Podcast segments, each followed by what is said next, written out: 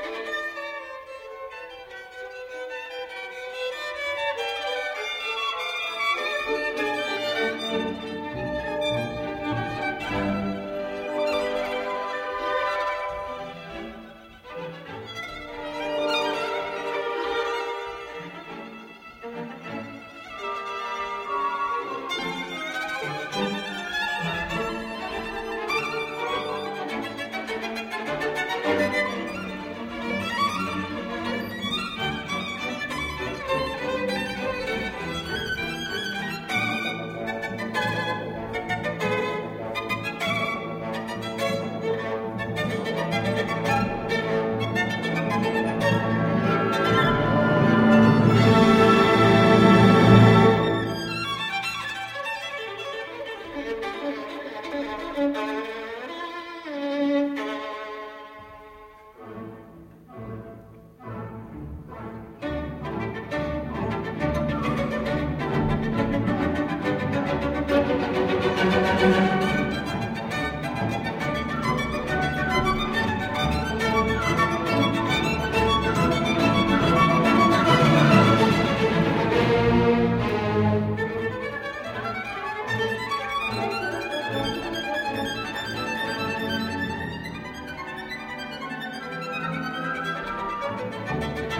Thank you.